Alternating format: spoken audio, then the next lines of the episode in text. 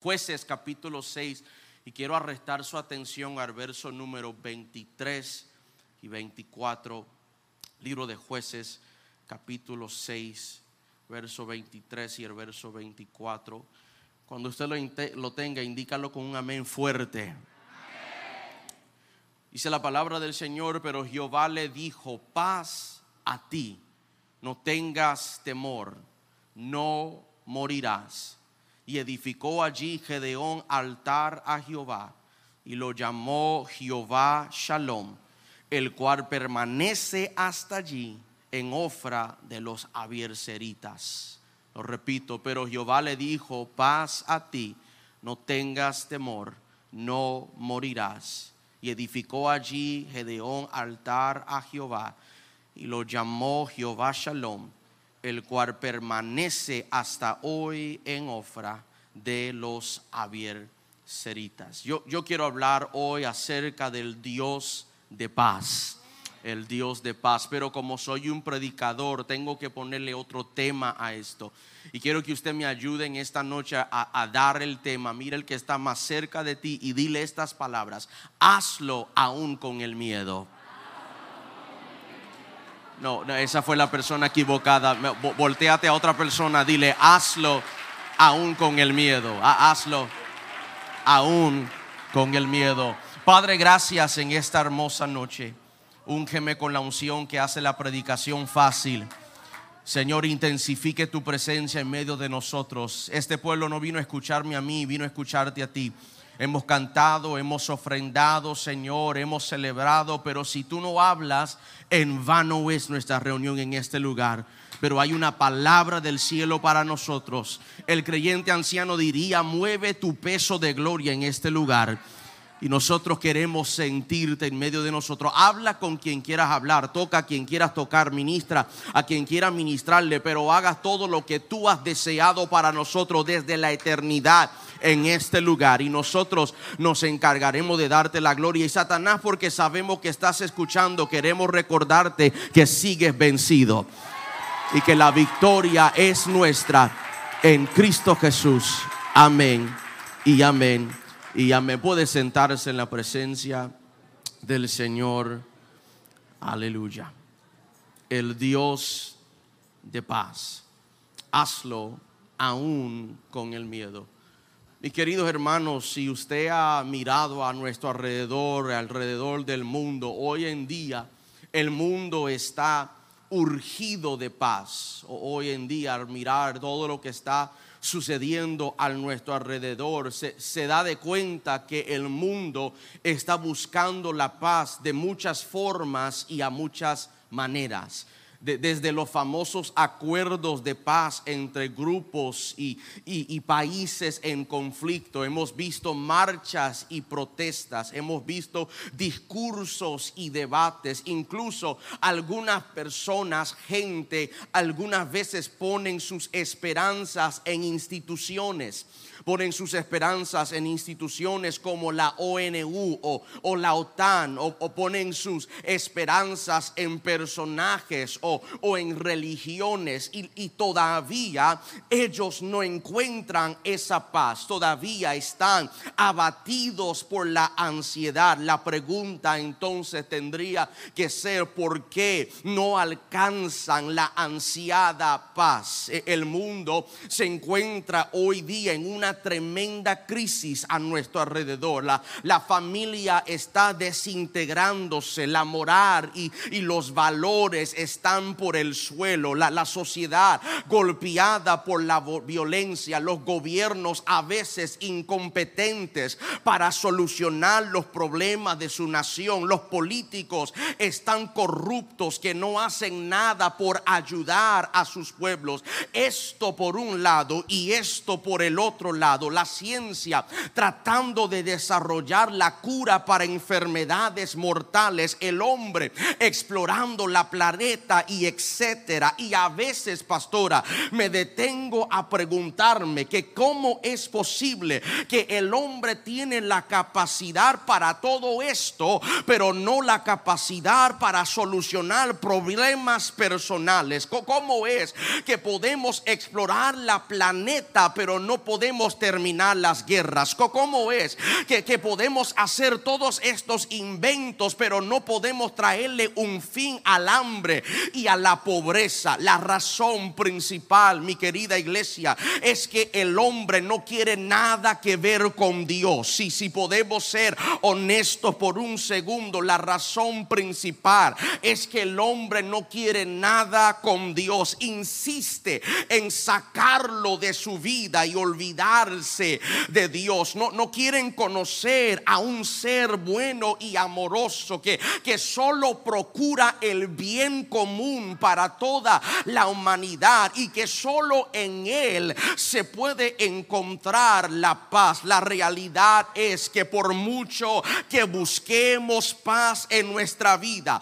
no podremos encontrarlo hasta que tengamos paz con Dios. Lo, repito, la, la realidad es que por más que busque, por más que intente, que por más pastillas que te tome, por más licor que usted bebe, y por más personas que usted llame, y por más servicio que usted atiende, si tú no tienes paz con Dios, no encontrarás paz en tu vida hasta que no tengamos paz con Dios, quien es la fuente de la paz. No podremos tener paz interna y paz a nuestro alrededor. La verdadera paz espiritual solo viene a través de nuestro Salvador. Dios mismo en la palabra se describe a Él mismo como un Dios de paz. Si, si navegamos por la narrativa que usted llama la Biblia, la Biblia nos dice que Dios mismo se define como la paz. Tesalonicense dice, y el mismo Dios de paz os santifica por completo todo vuestro ser, espíritu, alma y cuerpo sea guardado irreprensible para la venida de nuestro Señor. Pablo dijo, pues Dios no es Dios de confusión, sino Dios de paz. Ah, e-, él dice, Dios no es el autor de la confusión, aunque muchos ministros hacen confusión y lo hacen en el nombre de Dios el apóstol Pablo dice que Dios no es Dios de confusión, sino que Dios es un Dios de paz, como en todas las iglesias de los santos. Pablo no se detiene allí porque en Filipenses también dice lo que aprendisteis y recibisteis y oísteis y visteis en mí hacer esto y el Dios de paz estará con vosotros y el mismo Dios de paz siempre nos dé paz en toda manera. Mi, mi querido, nosotros estamos mucho más acostumbrados a escuchar que Dios es amor que escuchar que Dios es paz. Pero la Biblia enfatiza que nuestro Dios es paz. Es un Dios de paz caracterizado por la paz. Él mismo experimenta la paz porque Él es la paz. Él es la fuente de la paz. Dios es el ser más seguro del universo. Ah, lo, repito, Dios es el ser más seguro del universo. Él posee una seguridad objetiva, o sea, que nada le puede vencer y nada lo puede destruir. Él, él no tiene que ponerse rojos a puertas ni tiene que sacar un seguro médico porque Él dice, yo soy la fuente de la paz y todo el que cree en mí, todo el que me mire a mí, todo el que toma su esperanza y lo ancla en mí, ellos también pueden disfrutar de esa paz que aunque alrededor del mundo puede haber una pandemia, crisis económico, los que creen en el Señor, los que esperan en el Señor, disfrutan de una paz que sobrepasa todo entendimiento. ¿Cómo es que la casa se te está cayendo en si tú sigues llegando a la iglesia porque el Dios de paz reina en medio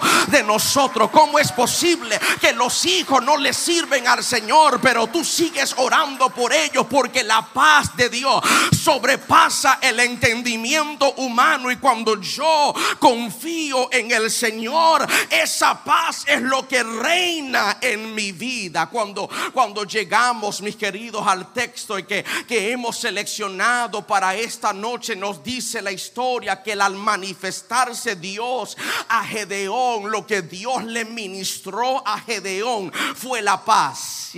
La, la historia lo dice que cuando Dios se manifestó a Gedeón, le ministró la paz. La paz no es la ausencia de problemas.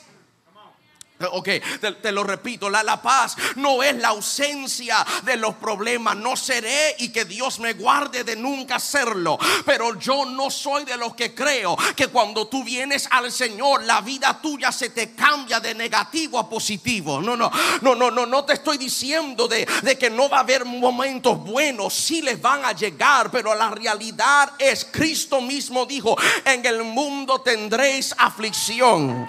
Pero no temáis porque yo he vencido al mundo.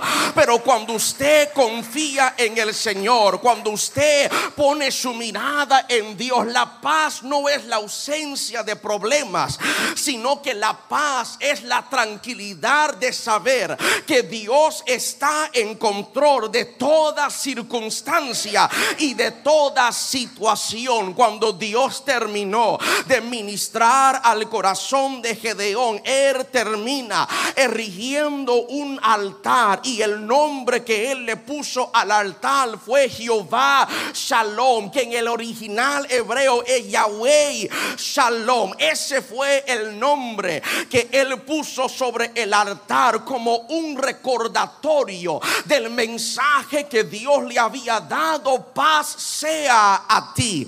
El, el profeta Isaías, el profeta Isaías nos dice que el Mesías también se será conocido como príncipe de paz. Me parece que tengo gente que lee la Biblia. Isaías dice que él será conocido como príncipe de paz. Dios nuestro Jehová Shalom. Este es el título redentor de Dios que nos revela el glorioso privilegio de conocer y poseer la paz de Dios a través de la redención que recibimos en Cristo es una plenitud de paz que literalmente significa la posesión de todas las cosas necesarias para la paz de una persona. Ah, cuando Él dice Jehová es tu paz, Él literalmente te está diciendo que tú posees todo lo necesario para tener paz en la vida. La, la Biblia lo dice, lo acabamos de citar en Efesios, que Cristo es nuestra paz. El término, como decían mis hermanos al comenzar el servicio, el término paz en hebreo shalom significaba bienestar significaba integridad, significaba para tu totalidad, significaba para tu bienestar. Cuando se saludaban, decían shalom, porque shalom significaba que nada te falte, que nada sea quebrantado, que todo lo que necesite Dios te lo suple, porque esa paz no era un sencillo declaración, esa paz era algo profético, que si algo malo estaba pasando, ya no seguirá sucediendo porque la paz ha llegado a tu vida cuando Dios comenzó a ministrar al corazón de Gedeón. Él le ministró la paz y cuando terminó de ministrarle esta paz, él tuvo que levantar un altar recordatorio. La pregunta entonces a todo buen predicador estudioso sería, ¿qué fue lo que trajo a Gedeón? A ese momento que terminó levantando un altar y siendo ministrado por el Señor. Pues la Biblia narra, describe y comienza a contarnos el periodo contextual en la que vivía eh, eh, este hombre. Él vivía en un periodo que se llamaba los jueces. No eran jueces de juicio, no eran jueces de leyes. Era una palabra, un título que se le daba a libertadores de ese tiempo. Era un periodo donde Dios levantaba a gente que tenían una unción para liberar a un pueblo completo. Era un tiempo donde Dios escuchaba al clamor de su pueblo y levantaba a alguien que tenía una unción para liberar a ese pueblo de ese lugar. En palabras sencillas, Gedeón era la respuesta de Dios a la oración del pueblo. No, lo, repito, Gedeón era la respuesta de Dios a la oración de la gente. Y muchas veces hago la pausa, muchos de nosotros no nos damos de cuenta que lo que tú estás pidiéndole al Señor no va a venir del cielo, está alrededor de ti. Muchos de nosotros que le estamos pidiendo al Señor por una contesta o por una respuesta, Dios dice aquí hay Gedeones, aquí hay gente que han sido como respuestas de Dios al problema o la petición de su pueblo. En el periodo, mis queridos, de los jueces, habían pueblos enemigos como los madianitas, los amalcelitas y otros pueblos orientales que estaban invadiendo al pueblo de Dios y cubrían al país, a sus rebaños y a sus carpas. Ellos estaban oprimiendo a los hebreos por aproximadamente siete años apropiándose de todos sus cultivos, apropiándose de todas sus cosechas, apropiándose de todo lo que ellos habían trabajado. Imagínese por un momento que usted tiene un jardín y en el momento de cosechar un vecino entre y que te quite todo lo que tú habías trabajado. Si sientes algún tipo de emoción, entonces te identifica con el pueblo de Dios porque ellos trabajaban mucho, pero no podían recoger nada porque el enemigo llevaba todo lo que ellos habían trabajado. Pero ¿por qué les sucedía todo esto? Porque el pueblo de Dios habían caído en unos ciclos malditos. E-, el pueblo de Dios dice la Biblia que habían llegado a un momento y a un periodo donde todo lo que ellos habían oído de Dios lo habían desechado. El libro de los jueces describe los ciclos de pecado y juicio en Israel. Cuando, cuando todo iba bien, la nación se olvidaba de Dios y, y corrían a hacer lo que ellos querían hacer. Cuando todo iba bien, la nación le daba la espalda a Dios y se volvían a sus ídolos y Dios los castigaba por ello. Y cuando ellos recibían el castigo, clamaban al Señor en el arrepentimiento. Y Dios levantaba a un juez o a un libertador para ayudarles contra sus opresores. O sea, cuando la gente pecó, Dios les hacía responsables y les daba un castigo por romper el pacto que Dios había hecho con ellos. Si usted no lo escuchó, déjame hacértelo en palabras más sencillas. El violar el pacto te roba la paz. El, violar el pacto, viola, el violar el pacto te roba la paz. Cada vez que ellos violaban el pacto, cada vez que ellos le daban la espalda al Señor, Dios le traía un castigo porque Dios decía, es imposible que yo te bendiga con tantas cosas y después que has llegado a un estado de bendición, me des la espalda a mí y comiences a pensar que fuiste tú quien te dio todo lo que tú tienes. Y por si acaso se te olvidó que lo que tú tuviste o con lo que alcanzaste no fue por tu mérito, tu sudor o tu trabajo. Recuerde que yo no te doy lo que mereces, pero te doy en mi gracia lo que tú no cualificabas. Y por eso cada vez que ellos violaban el pacto, Dios les quitaba la paz. Permítame decirte algo que posiblemente no querás escuchar, pero muchos de nosotros bajo el sonido de mi voz nos encontramos en un estado de crisis simplemente porque nos hemos olvidado del pacto que hicimos con el Señor. No, no, no le eches la culpa al enemigo. Él no hizo nada. Tú te olvidaste de lo que el Señor te prometió a ti y lo que tú le prometiste al Señor. Y Dios dice, cuando tú me haces un pacto y luego me das la espalda, yo no puedo dejarte en paz hasta que tú no vuelvas a mí otra vez. E, el castigo de Dios no era porque Dios quería hacerle mal al pueblo. El castigo de Dios era evidencia de su amor por su pueblo. Aleluya. E, el castigo de Dios al, al, pecado del pueblo era evidencia de que Dios odiaba el pecado y amaba a su pueblo. Muchos de nosotros no podemos concebir la idea de un Dios santo que quiera algo menos que lo mejor para sus hijos. Y lo mejor que Dios puede darnos a nosotros como sus hijos es un carácter santo como el de Él. Lo, mejor que Dios puede darte a ti no es la casa, la casa de tus sueños o el carro del año.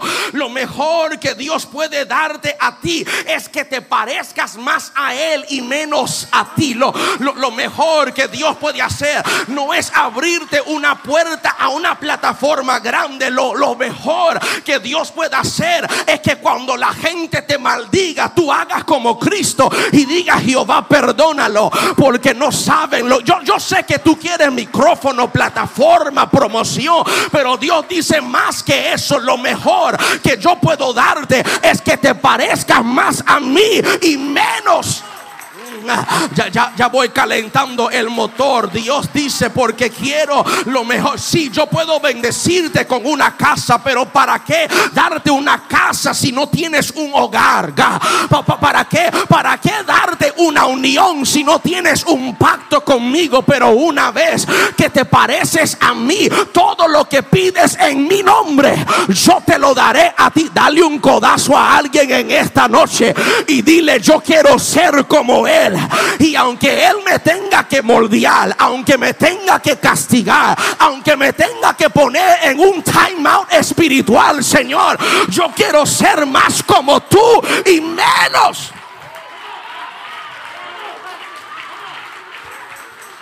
El castigo Ven acá, padres que están aquí. El castigo no es porque tú odias a tu hijo.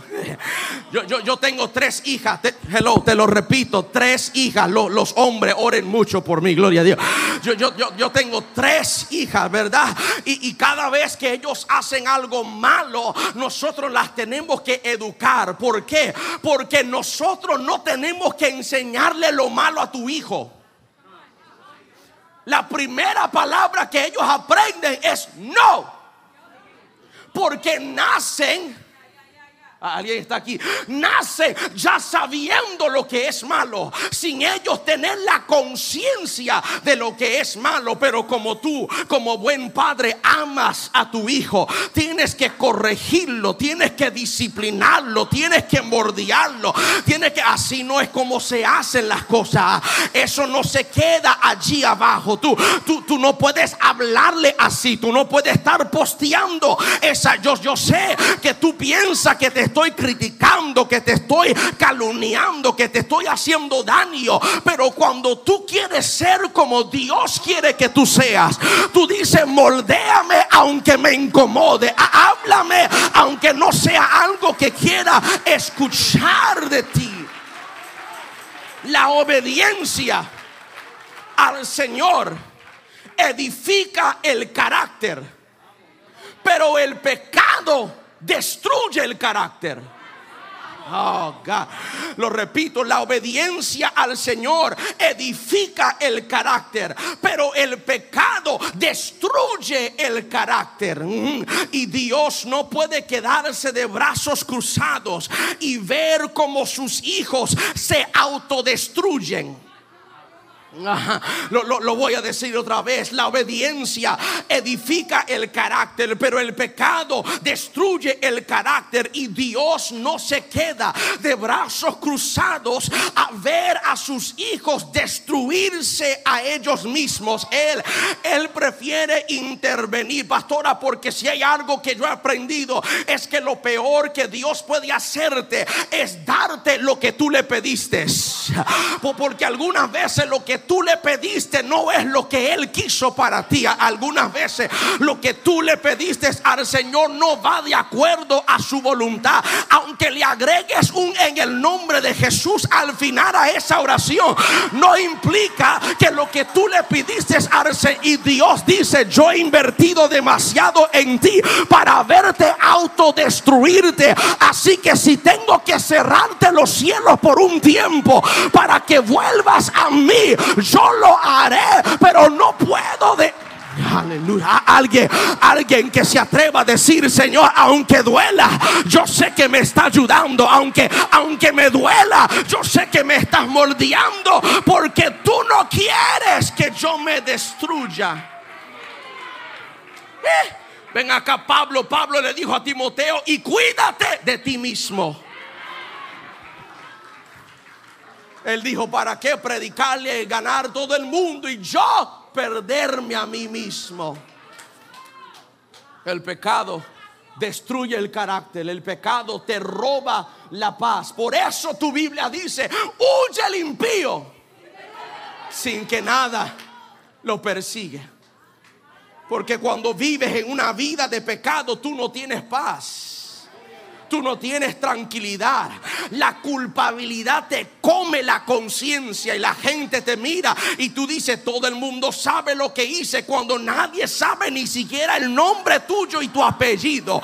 Pero cuando tú vives en pecado, tú no tienes paz. Pero cuando vuelves al Señor, Él dice, yo puedo reconstruirte. Yo, yo puedo tomar tus pedazos y hacer con tus pedazos que vuelvas a estar en el lugar donde yo te había colocado. Siéntese que el que está detrás de ti no puede ver. Los hijos de, Israel, los hijos de Israel clamaron a Jehová y, y, Dios les habló por medio de un profeta desconocido. Usted no lo escuchó, míreme para acá. El pueblo comenzó a clamarle al Señor y Dios levantó a un profeta desconocido. No lo escuchaste, míreme otra vez. El pueblo clamó al Señor y Dios despertó despertó una temporada de los desconocidos. Permítame hacer una pausa en esta predicación y profetizarle a por lo menos 150 de ustedes que han estado trabajando atrás de la cortina. No tienes un título, no tienes un certificado, no tienes las conexiones, no tienes el dinero de otro, pero porque eres íntegro al Señor, porque tienes un corazón de servicio. Dios dice, este es el tiempo de los desconocidos. Nadie va a saber quién tú eres, pero cuando tú hablas, todo el mundo va a saber que Dios está hablando. Nadie va a conocer tu nombre en el mundo, pero cuando tú hablas en el infierno, van a decir, se levantó otra vez alguien. Sacude el que está a tu lado y dile, los desconocidos, los, los desconocidos, esta es tu temporada. Si estabas atrás, Dios dice, y los primeros serán postreros, y los postreros serán Kibahaya, sacude a alguien y dile temporada de desconocidos. Y Dios uh, levantó a un profeta desconocido. Y el profeta desconocido, sin nombre, lo único que él cargaba era un ministerio de Dios. Lo que cargaba era una asignación de Dios. Los desconocidos no necesitan un ministerio duradero. Los desconocidos no necesitan ministrar por un tiempo largo. Los desconocidos solamente llegan en los momentos eternos de Dios para hablar una palabra a tiempo y cambiar la historia de alguien. Ah, usted no me escuchó. Yo, yo, yo le dije que el pueblo de Dios vivía en un ciclo, pero Dios levanta a gente desconocido para cambiar el ciclo de la historia. A mí, a mí no me interesa si en tu casa tu abuela se divorció, tu tatarabuela se divorció, tu madre se divorció, tu tía se divorció. Dios dice, cuando tú te levantes, tú vas a romper ese ciclo de divorcio. A, a mí no me interesa en cuántas generaciones corre esa enfermedad. Yo declaro sobre de mi casa que yo me levanto aunque soy desconocido, pero Dios me ha ungido para cambiar la historia. Sacude a alguien por segunda vez y dile cambia la historia acá, cambia la historia. El cáncer se llevó a tu abuela, pero tú le vas a llevar el cáncer. La pobreza te quitó la familia, pero tú le vas a eliminar la pobreza porque Dios te ha ungido.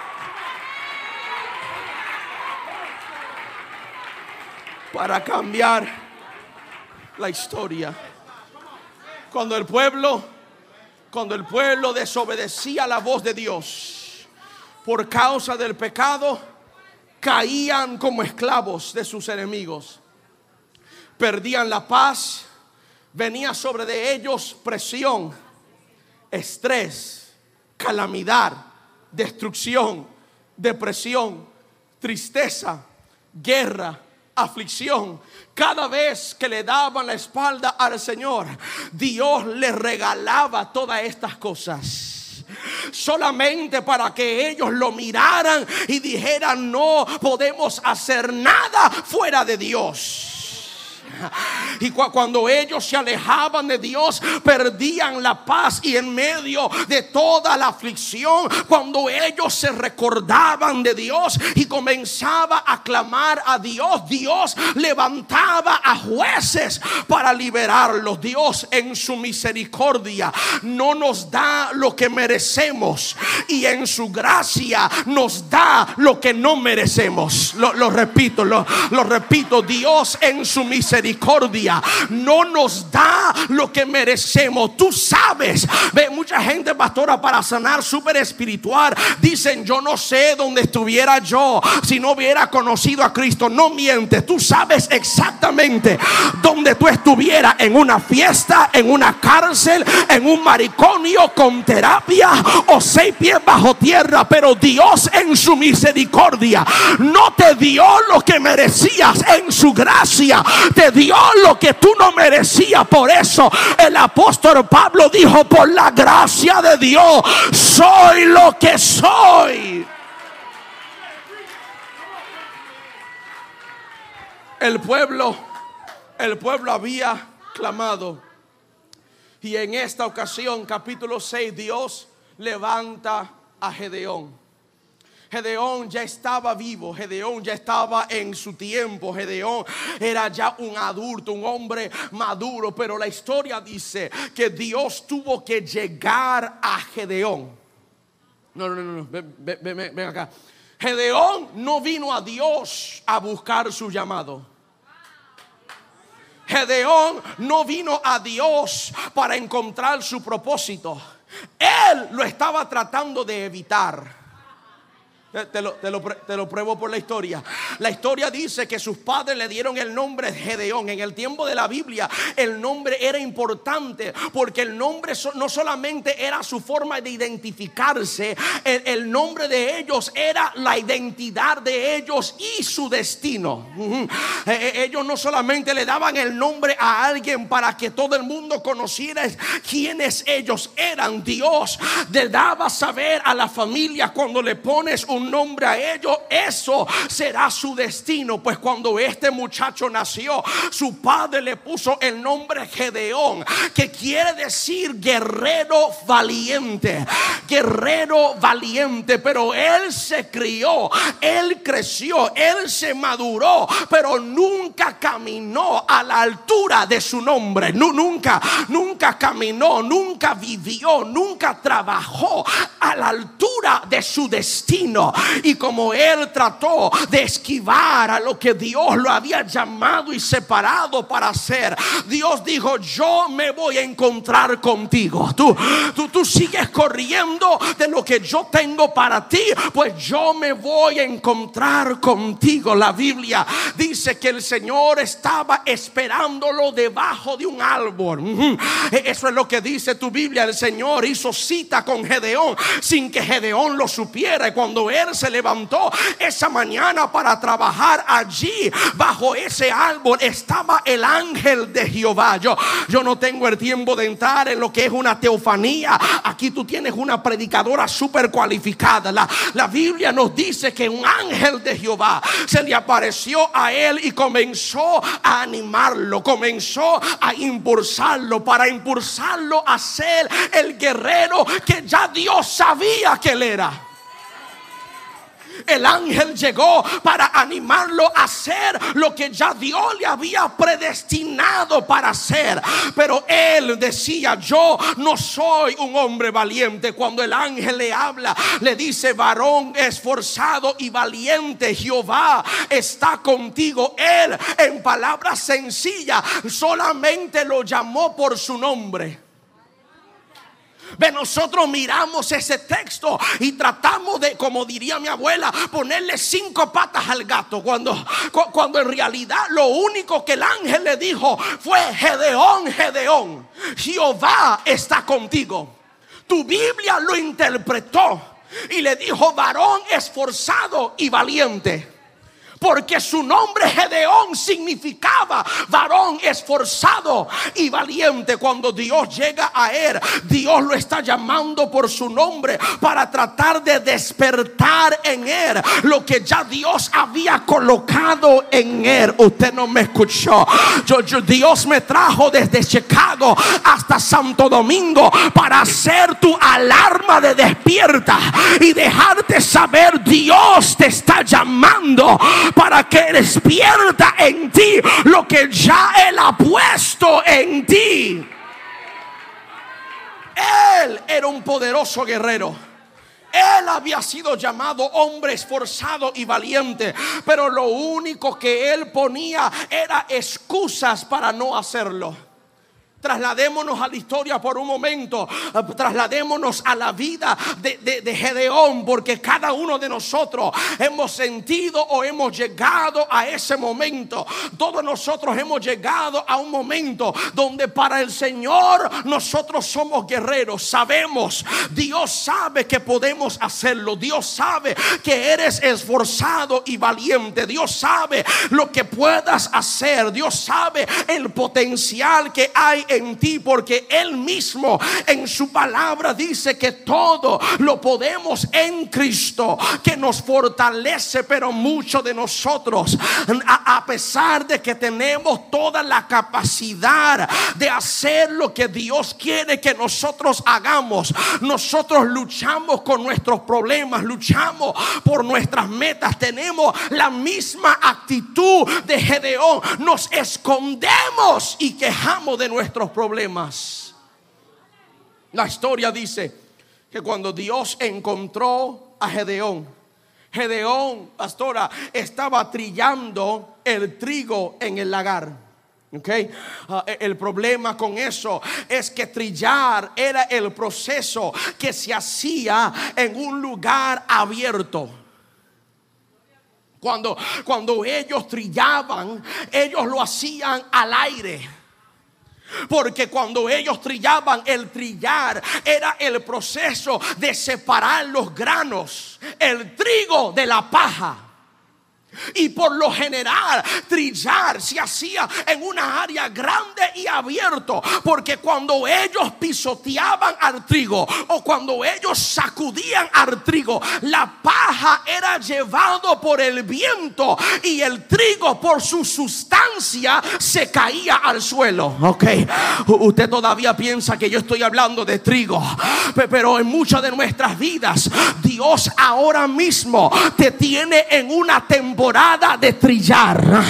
Muchos de nosotros bajo el sonido de mi voz, tu vida está siendo sacudido, zarandeado, pisotado, está siendo sacudido porque lo que Dios está tratando de hacer contigo es quitar lo que no tiene sustancia. Lo, lo que Dios está tratando de hacer contigo es que caiga lo que tenga peso y que se vaya lo que no tenga valor. No, lo, lo voy a decir otra vez. Dios en esta temporada está tratando de separar en la vida tuya lo que tiene sustancia y lo que no tiene valor. Y sabe, tú te ves loco y loca corriendo detrás de paja que Dios sacudió.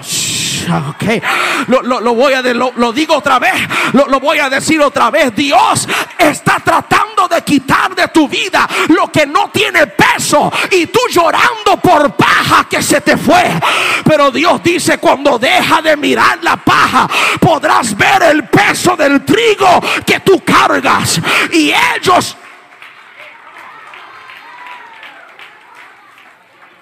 él, él estaba trillando en el lagar. Esto, pastora, le hacía a él el proceso doblemente equivocado.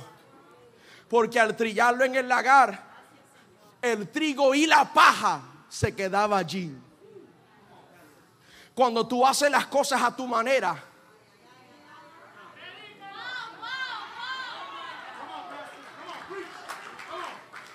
el trillar el trigo en el lagar. No había cómo dividir la paja del trigo. Y por eso cuando haces las cosas a tu manera, tienes que hacer doble esfuerzo y nunca recibes lo que pensabas. Porque si lo hicieras a la manera de Dios, Dios se encarga. Yo estoy hablando con alguien aquí. Sacude a alguien por tercera vez y dilo, hazlo a la manera de Dios. Ah, ah, ah, hazlo a la- sacude en tu vida. Dile, Señor, sacude mi vida para que se vaya la paja, la paja de los demonios, la paja de la pobreza, la paja de la enfermedad. Alguien en este lugar sacúdese por un momento y diga, Señor, quita la paja. Este es el año que se va la paja de tu vida y lo único que se queda es el peso del trigo. Todo lo que no tiene peso no se puede quedar y todo lo que tiene peso no se puede ir. Permítame profetizar sobre casa, soplo de vida, que antes que se acabe este año, Dios va a traer un sacudimiento que va a traer a ese lugar que se quede el peso y que se vaya la paja.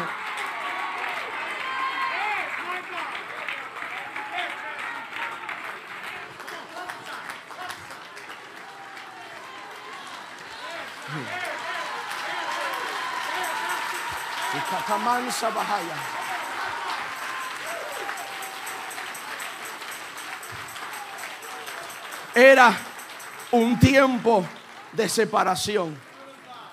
Porque la separación traía sustancia. Lo repito, la separación traía sustancia.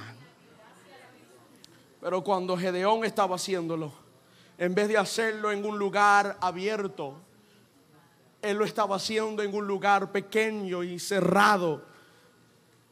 Lo estaba haciendo para esconderse. Lo estaba haciendo para no verse como un blanco fácil a sus enemigos. Pero no lo estaba haciendo a la manera de Dios. Y Dios lo encontró allí. Y le dijo, Dios está contigo. Varón esforzado y valiente. Él estaba en ese lugar, en medio de su angustia, en medio de su frustración, trabajando y escondiéndose. Pero Dios llegó a donde él estaba. Ok, lo, voy a decir otra vez. Dios lo vio a él trabajando y llegó a donde él estaba. Ok, déjame decírtelo de esta manera. Dios cuando quiere usar a alguien, Dios va a los que ya están trabajando. No.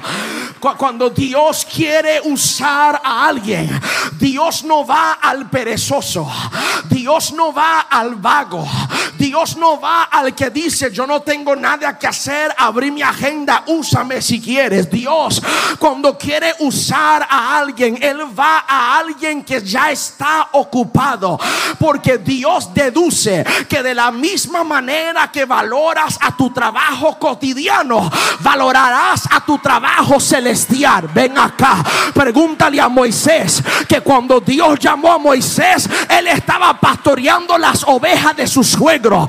Cuando Dios ungió a David, él estaba pastoreando las ovejas de su padre. Cuando Dios llamó a los discípulos, estaban trabajando en sus redes. Cuando Dios llamó al profeta Eliseo, él también estaba trabajando. Pero cuando Dios quiere levantar a alguien, él no va al perezoso, él va al que ya está activo. Y dice él, al que se le da dado mucho, se le dará un poco más.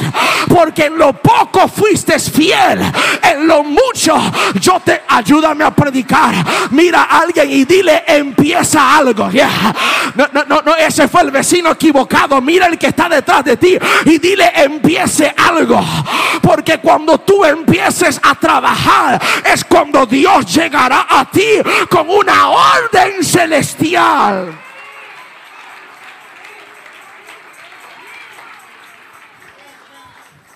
Sí, sigue con tu agenda vacía. Sigue esperando la plataforma grande. Sigue esperando que te promueven a otro puesto, sí. Dios va al activo. Y dice al que tiene poco, pero honra lo poco que tiene, a ese ahora le doy mucho. Gedeón estaba ya trabajando, aunque acobardado, aunque no a la manera de Dios, pero estaba tratando de trabajar. Y Dios llegó a donde él estaba y le dijo, tengo un llamado superior para ti. Y ese llamado es de liberar a mi pueblo. Yes. Le dice varón esforzado. El ángel señaló las cualidades de Gedeón como un líder lleno de poder de Dios.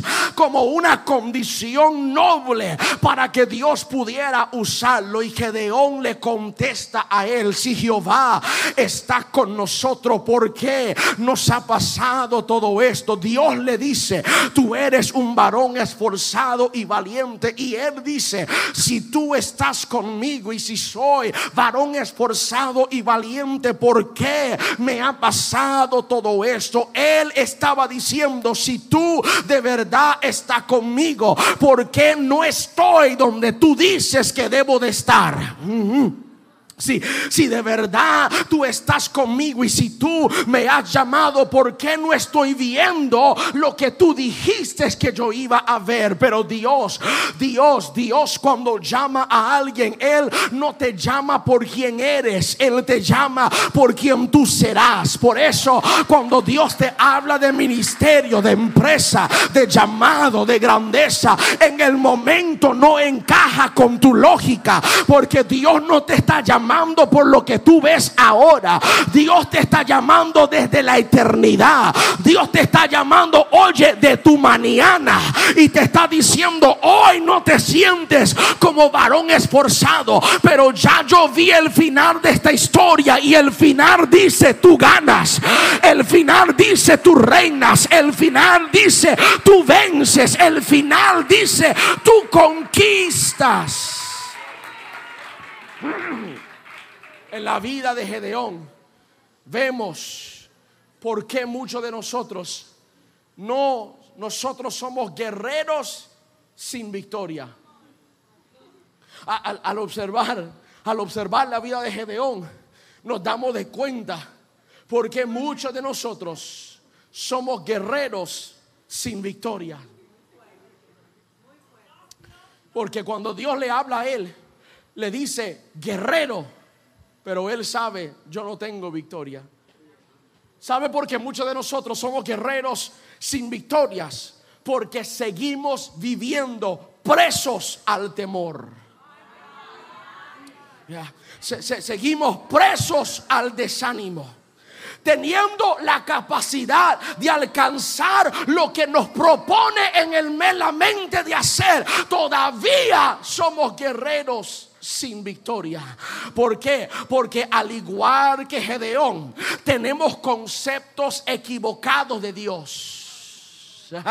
Yo, todavía estoy en la historia. La historia dice que cuando Dios está conversando con Gedeón, Gedeón le dice, si tú estás conmigo, en ese verso solamente, pastor, en el verso número 13, en ese verso encontramos los dos conceptos equivocados que Gedeón tenía acerca de Dios y que lastimosamente muchos de nosotros también lo tenemos. El primer concepto equivocado que tenía Gedeón es que nos va mal todo porque Dios nos ha abandonado.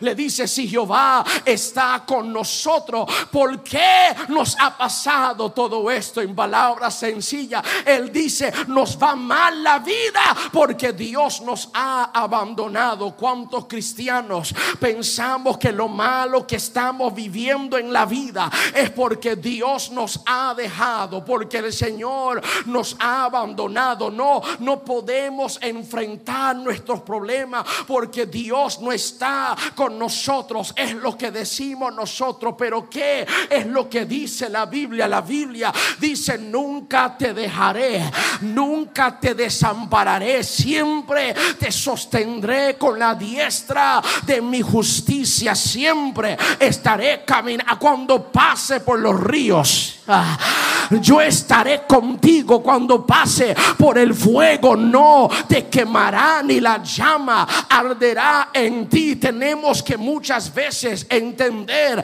que nos va mal la vida, no porque Dios nos abandona, sino porque nosotros abandonamos a Dios.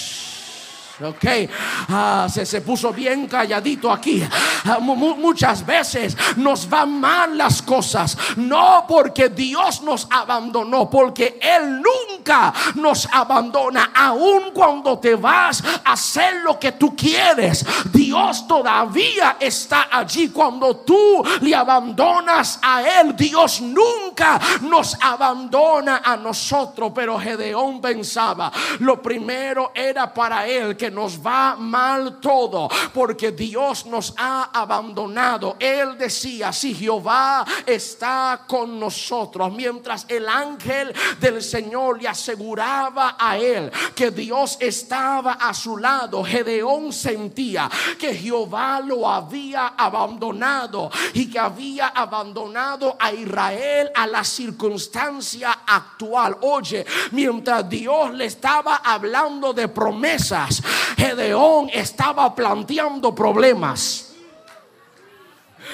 Mientras Dios le estaba hablando de promesas, Gedeón estaba planteando problemas. Decía, si Jehová está con nosotros, ¿por qué nos ha sucedido todo esto? Gedeón se quejó de los problemas que él enfrentaba, él y su nación, y acerca de la aparente falta de ayuda por parte de Dios. Lo que Gedeón no reconoció fue que los israelitas habían causado la calamidad. No era Dios quien lo había causado. Ellos habían causado la calamidad que viniera sobre ellos mismos. Cuando ellos decidieron abandonar a Dios y desobedecer. Qué fácil es pasar por alto nuestras faltas y echarle culpa a Dios por todo lo malo que nos pasa. Pastora, alguien dijo que muchas veces nosotros escribimos la promesa de Dios en la arena y los problemas de la vida sobre tablas.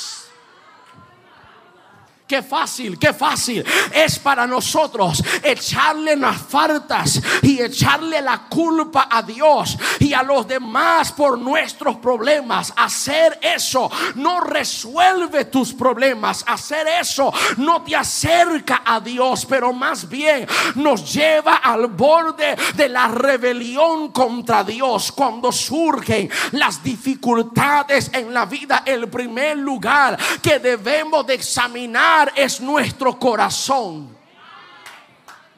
Cuando las cosas malas nos suceden a la vida, lo primero que debemos de examinar es nuestro corazón.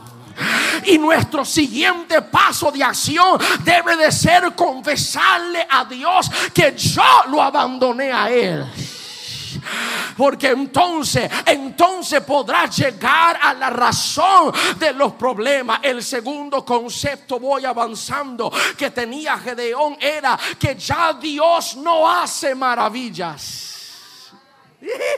Ah, ayúdame a predicar, Señor. La, la, historia lo dice en ese, en ese solo verso. Él dice: Si Jehová está con nosotros, ¿por qué nos ha pasado todo esto? ¿Y dónde están todas las cosas que nos hablaron nuestros padres? Él pensó, como muchos de nosotros pensamos, que ya Dios no hace maravillas. Gedeón decía: ¿Y dónde están las maravillas que nos han contado? Muchos de nosotros tenemos esa idea errónea que Dios ya no hace maravilla, que Dios ya no obra milagros y prodigios, pero Él dice en su palabra que su brazo no se ha cortado para sanar. No, no se trata de que si Dios puede hacer maravillas o no. Se trata de si que usted y yo podamos todavía creerle a Él para hacer esas maravillas independientemente de donde te encuentras en el momento. Si puedes creer, para el que cree,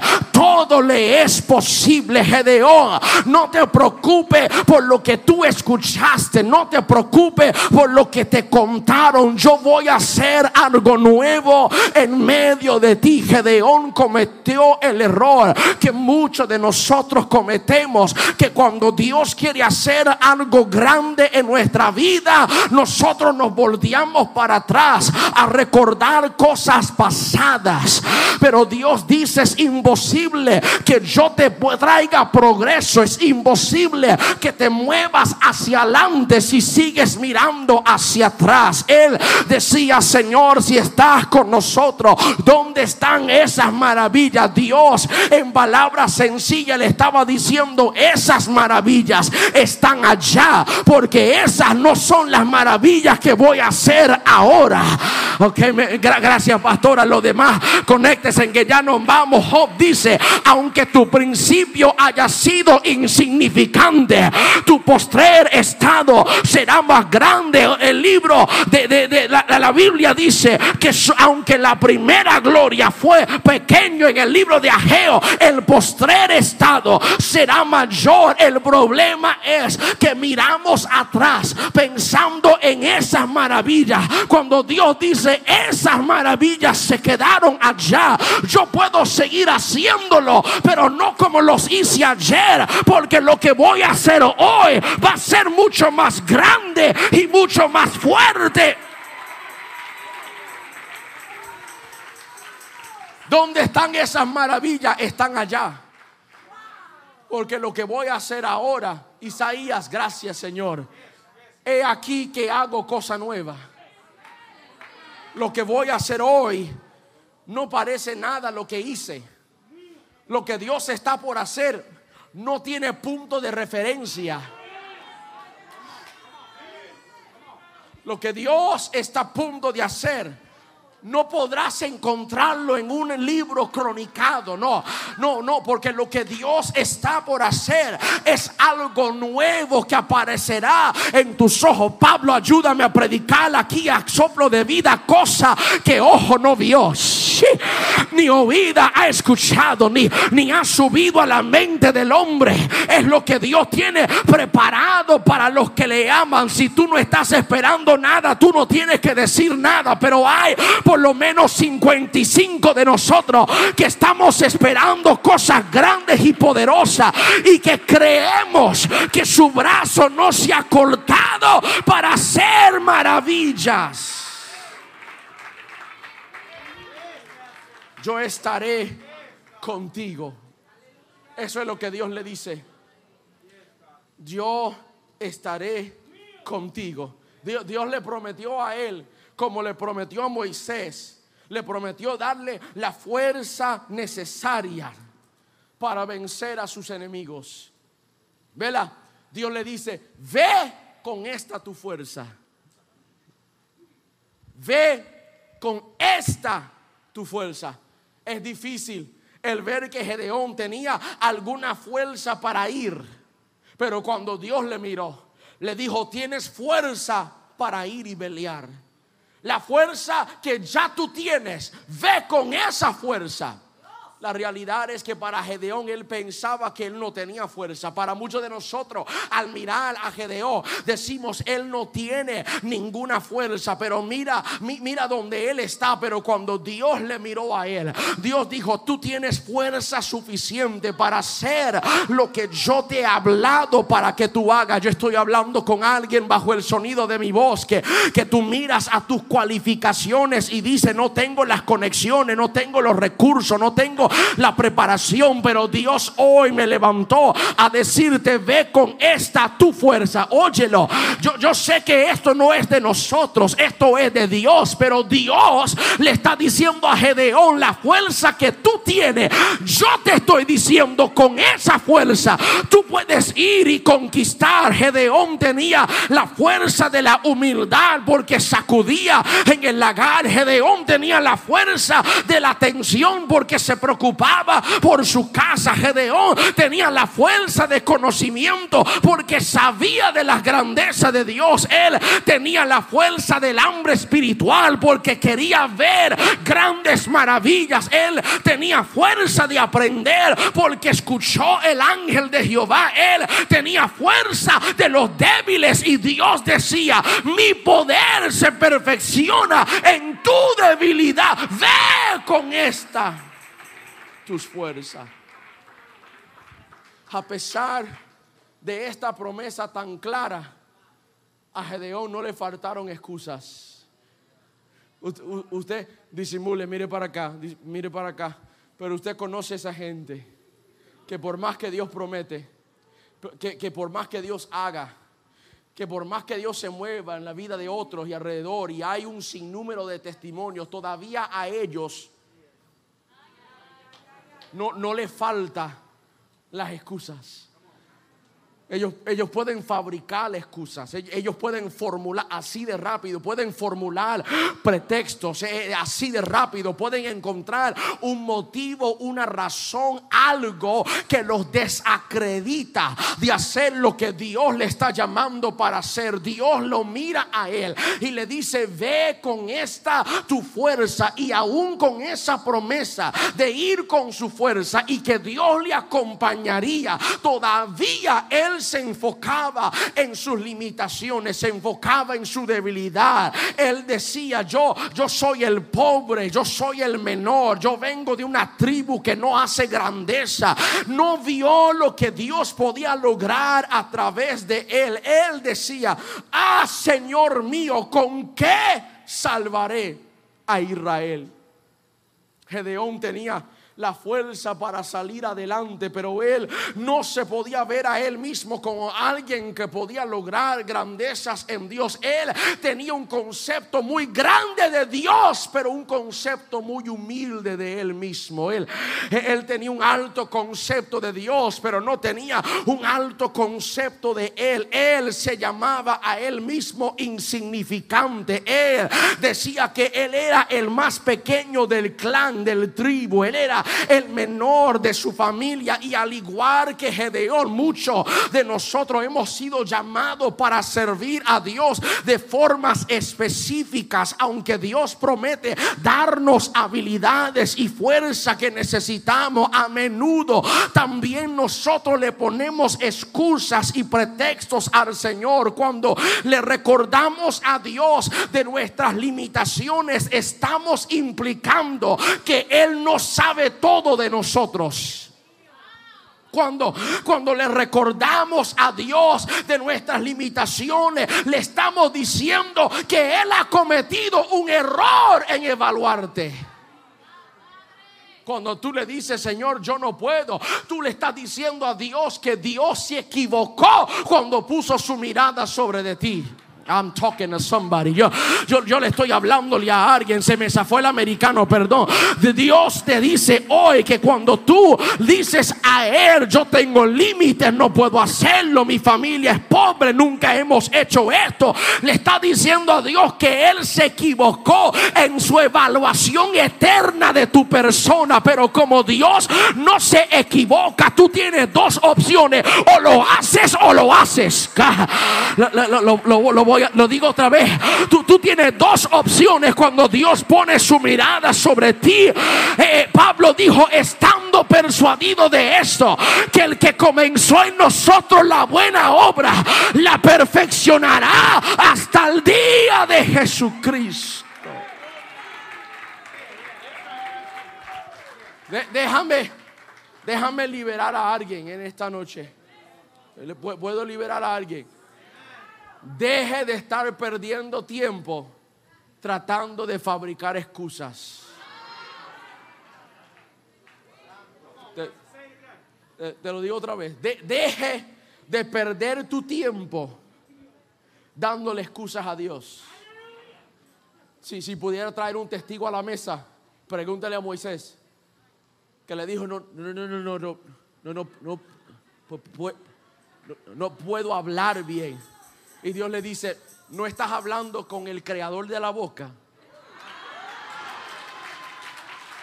Sí, Sí, está, estoy hablando con el creador de la boca, pero mi vocabulario no, no sé hablar el inglés muy bien y el español también está fatal. Entonces Dios le dice, pues yo voy a levantar a alguien que tú conoces que se llama Aarón y tú serás Dios por él y él será vos por ti.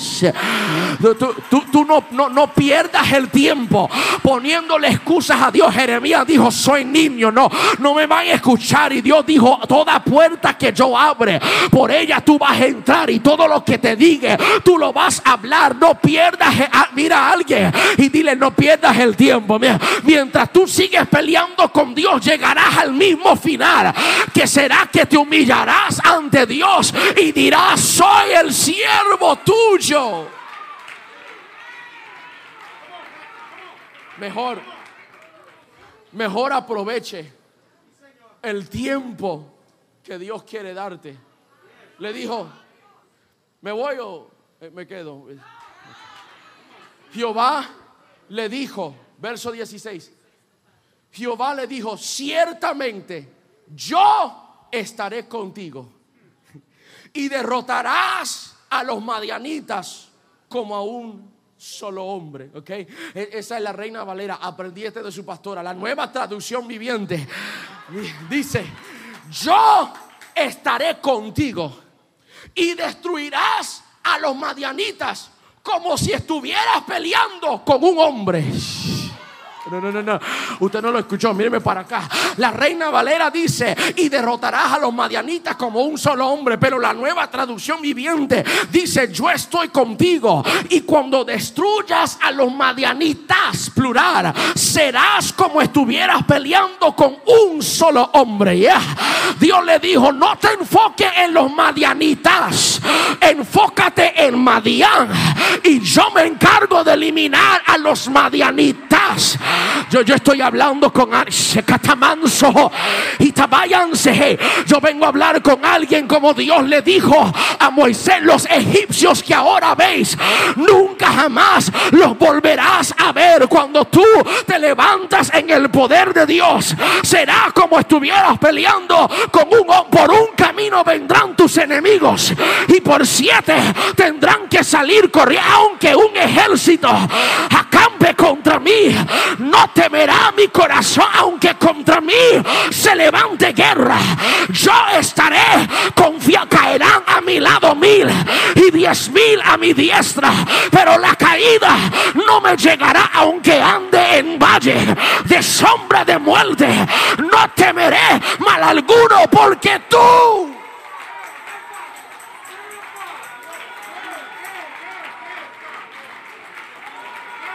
estás como un como un solo hombre. Tú tú sigues mirando a los madianitas. Dios dice, yo solamente veo a Madian. Tú ves muchos, yo veo uno. Juan, no me olvidé que estoy hablando de la paz. Le estoy privando de un versículo importante. Pablo dice, y el Dios de paz aplastará en breve.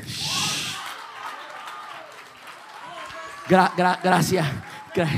No, me cuque, Yesenia, no me cuque. Romano 16 y 20, Pablo hace una declaración profética acerca de la paz de Dios y el Dios de paz. Él dice, y el Dios de paz aplastará en breve a Satanás bajo vuestros pies.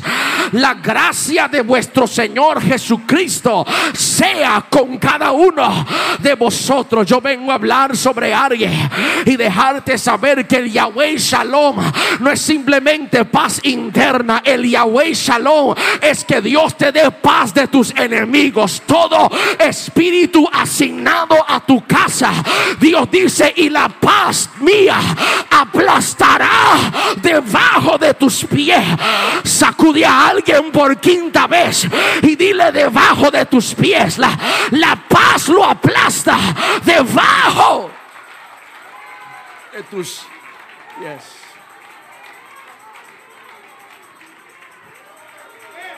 Inmediatamente. Gracias. Inmediatamente, ya, ya mismo me voy, siéntese.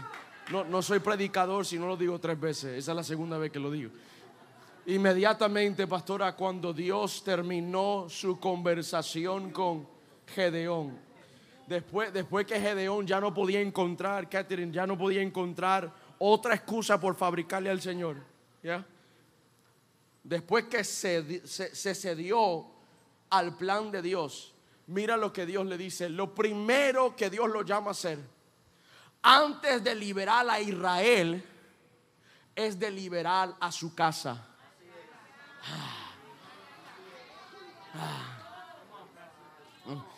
Inmediatamente, después que Dios llamó a Gedeón para liberar a Israel, su primer orden para él es antes de liberar a Israel entra en la casa de tu padre y derriba el altar pagano que está allí. Él, dijo, antes de que conquiste a Madián, antes de que pelee con potestades celestiales, antes de que yo te dé plataforma nacional, lo primero que tienes que hacer es de asegurarte de que todos en tu casa estén salvos. El problema que yo tengo con predicadores, pastores y ministros de este tiempo es que quieren salvar a Israel mientras que su casa se está perdiendo, pero como Josué, yo me levanto levantado hoy en esta noche a declarar, sirve el Dios que tú quieres servir, pero yo y mi casa serviremos a Jehová. Yo sé que Dios te ha llamado a las naciones, pero yo primero quiero derribar a los altares de mi casa. Yo quiero que todo el que tenga mi apellido, los que viven lejos y los que viven cerca, que puedan ser salvados de la mano del enemigo.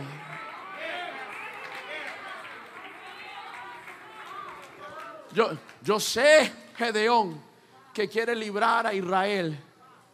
Pero ¿de qué te sirve librar a Israel y que tu casa se esté perdiendo a Baal?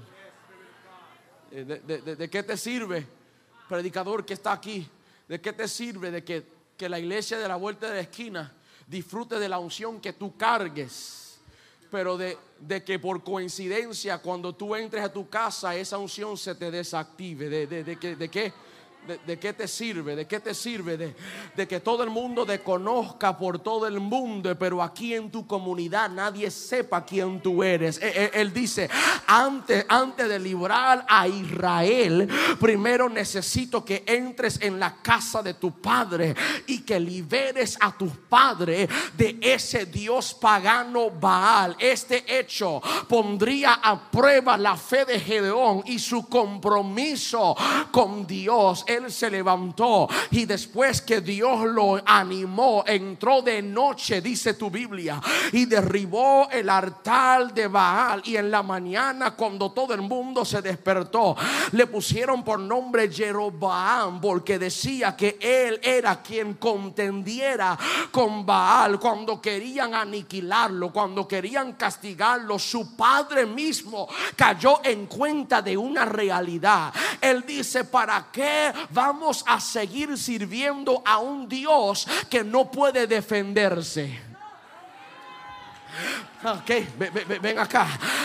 La, historia lo dice que cuando se levantaron el próximo día y Gedeón había derribado el altar pagano de Baal, todo el mundo quería castigarlo, sáquenlo de afuera para de un pronto nosotros apedrearlo. Y su padre dijo: Dame un segundo, le tengo una pregunta. ¿Por qué nosotros seguimos honrando, adorando, sirviendo a un Dios que no puede defenderse de un muchacho pequeño? Pequeño de mi casa, si Él pudo derribarlo a Él, cuanto más el Dios que Él sirve. Mis queridos hermanos, yo no sé con quién yo estoy hablando, pero creo que bajo el sonido de mi voz hay por lo menos ciento de ustedes que dicen, nosotros le servimos a un Dios que Él puede defenderse, tiene boca y habla, tiene pies y se mueve, tiene mano y toca, no es como los dioses de madera y los dioses de yeso él es un Dios vivo. Derribó el altar y Dios lo levanta. Comienza el proceso. Y Dios toca a Gedeón en el hombro. Tercera vez me voy. Ahora voy a terminar. La historia dice que Dios toca a Gedeón en el hombro y le dice, el, el, el ejército que tú tienes es demasiado de grande. El ejército que tienes. 32 mil soldados tenía Gedeón. Dios lo toca en el hombro y le dice, el, ejército que tiene es demasiado, redúzcame el número por favor. Y, y, cómo lo vamos a hacer? Le vas a preguntar, todo el que tiene miedo que vuelva a casa. Cuando, cuando preguntó, todo el que tiene miedo que vuelvan a casa, levante la mano ahora. Todos se fueron y le quedó de 32 mil, 10 mil. O sea, que, que Gedeón, eh, el acobardado, estaba dirigiendo un ejército de cobardes. De 32 mil a 10 mil. Y, Gedeón decía, ok, con, con 10 mil podemos hacer algo. Y Dios lo tocó en el hombre y dijo, no, no, no, redúzcame el número otra vez. ¿Por qué?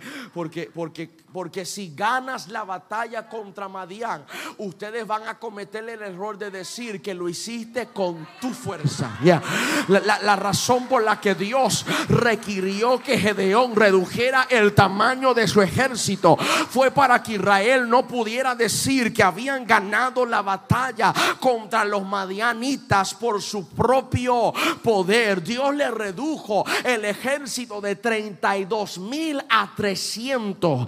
Y entonces Gedeón le dijo, con esto es suficiente, sí, con esto es suficiente, porque yo he aprendido que la matemática de Dios es, antes de multiplicar, primero tengo que restar. Venga acá. antes de Dios poder multiplicar, primero Dios tiene que restar. tengo que quitar todos los cobardes. tengo que quitar todos los que no tienen espíritu de perro. tengo, tengo que quitar todos los que no saben pelear. Tengo que quitar todos los que están aquí por plataforma y no por compromiso. Tengo que quitar todos los que no tienen buenas intenciones. Antes, antes de darte una nación, antes de darte una mega iglesia, antes de que conquistes reinos y naciones y lugares gubernamentales, primero tengo que reducirte. Yo sé que en estos seis años Dios estaba reduciendo el grupo porque Él dice, yo quiero que este ejército se parezca como un solo hombre, que cuando Yesenia se mueve, la iglesia se mueve, que porque la matemática de Dios es que antes de multiplicar tengo que restar. Entonces, entonces, con los 300, Gedeón decía, Señor, Señor, yo sé, yo sé que tú me dijiste que, que sería como un solo hombre. Pero yo no pensaba que literalmente iba a ser un solo hombre. 300 contra los miles y miles que tenía Madián. El miedo se apoderó de Gedeón. El miedo es una fuerza que te paraliza. Por situaciones reales o situaciones percibidas el miedo te puede paralizar. Así que Dios toca a Gedeón en el hombro y le dice, Gedeón, después de todas las promesas que yo te he dado, después de todas las garantías que te he hecho, después de todo lo que yo te he hablado, me parece que todavía tú tienes miedo. Lea, lo que, que, todavía estoy en la historia. Capítulo 7 del libro de Gedeón, del verso 9 al verso 11. Dios le dice, me estoy dando de cuenta que todavía tú tienes miedo. Ya, aconteció, dice la Biblia, que aquella noche Jehová le dijo, levántate y desciende al campamento porque yo te los he entregado en tu mano. Pero si todavía tienes miedo de descender, baja tú con fura tu criado al campamento y oirás lo que ellos hablan y en entonces tus manos se esforzarán y descenderás al campamento. La historia dice que cuando Gedeón se levantó esa noche, tomó a Fura su criado, su siervo, y comenzó a caminar al campamento de Madián. Y tu Biblia dice que cuando llegó Gedeón al campamento de Madiar, la Biblia dice que estaban cambiando siervo la guardia. Los que estaban trabajando iban tan terminando su turno, iban a descansar y los que habían descansado estaban entrando para velar de la ciudad de Madián. Pues la Biblia dice que los que estaban llegando le contaron a los que estaban yéndose el sueño o mejor dicho la pesadilla que acabaron de tener. Dice que estaban cambiando la guardia cuando llegó Gedeón y los que entraban su turno le contaron a los que se iban de su turno. Nosotros soñamos anoche un pan de cébada que rodaba hasta el campamento de Madián y la destruyó por completo. Y el soldado que estaba terminando su turno le dio la interpretación a aquel sueño y le dijo, eso no es nada más y nada menos que la mano de Dios sobre Gedeón para destruirnos. Y la Biblia dice que Gedeón estaba escondido escuchando. Y cuando escuchó el sueño y la interpretación, cayó de rodillas y levantó sus manos y adoró al Señor. Y entonces se le fortalecieron sus brazos para pelear. Yo sé que esto va a sonar raro para algunos de ustedes, pero Dios algunas veces tiene que usar hasta tu enemigo para darte una palabra. Algunas veces Dios tiene que levantar a aquel que dijo que no escribirías el libro para decirte tengo un lugar que quiere de tu libro. Dios algunas veces levanta hasta tus propios adversarios para decirte que Dios va a hacer cosas grandes contigo. Aún con el miedo, Dios le dice a él, yo todavía te estoy garantizando que estoy contigo. Ve cuando usted y yo sentimos miedo, ayúdenme los músicos, por favor, nos vamos. Cuando cuando tú y yo sentimos miedo, Dios reconoce nuestro miedo, pero no cambia la misión. Este lado está conmigo, este lado me está asustando, lo voy a decir acá. Cuando Dios ve tu miedo, lo reconoce, pero Él no cambia de mente. Cuando Dios observa que tienes miedo, Él dice, aún con el miedo, desciende al campamento. Y cuando descienda, verás que ellos mismos están creyendo en tu grandeza tú dudando de lo que puedes hacer y ellos creyendo que eres capaz para hacerlo. Gracias, gracias. Tú, tú dudando de no ser, no tengo el dinero para hacerlo, no, no tengo la gente para hacerlo y todo el mundo afuera diciendo, si ella logra escribir otro libro, esto se acabó. Si, si él se atreve a cantar, esto se va a acabar. ¿Por qué? Porque algunas veces Dios tiene que levantar hasta un extranjero enemigo para darte una palabra de motivación. Aún con el miedo, Dios le dijo a Gedeón, vete, que yo estoy contigo. Y el Dios de paz te acompañará en todo este viaje. Y sentirás paz. Sentirás paz cuando reduces el número de tu ejército. sentirás, sentirás paz cuando tienes solamente 300 personas y estás mirando a multitudes de enemigos. sentirás paz cuando tus enemigos están confirmando algo que Dios te, habló en tu secreto. sentirás paz. Cuando diriges a tu pueblo de 300, sentirás paz de que Dios es el que te trajo hasta ese lugar.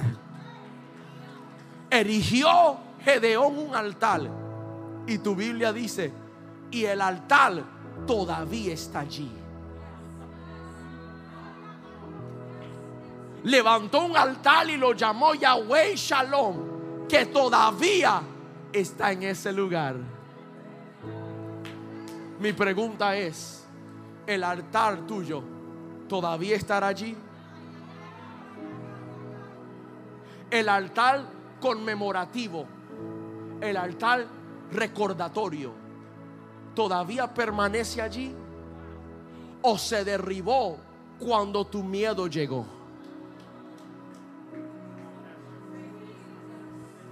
El altar de la promesa de Dios todavía está allí. O cuando te sorprendió la circunstancia, abandonaste el cuidado de esa promesa. Porque Gedeón dijo, levantaré este altar que permanecerá en este lugar. Excelente. Wow, tremendo.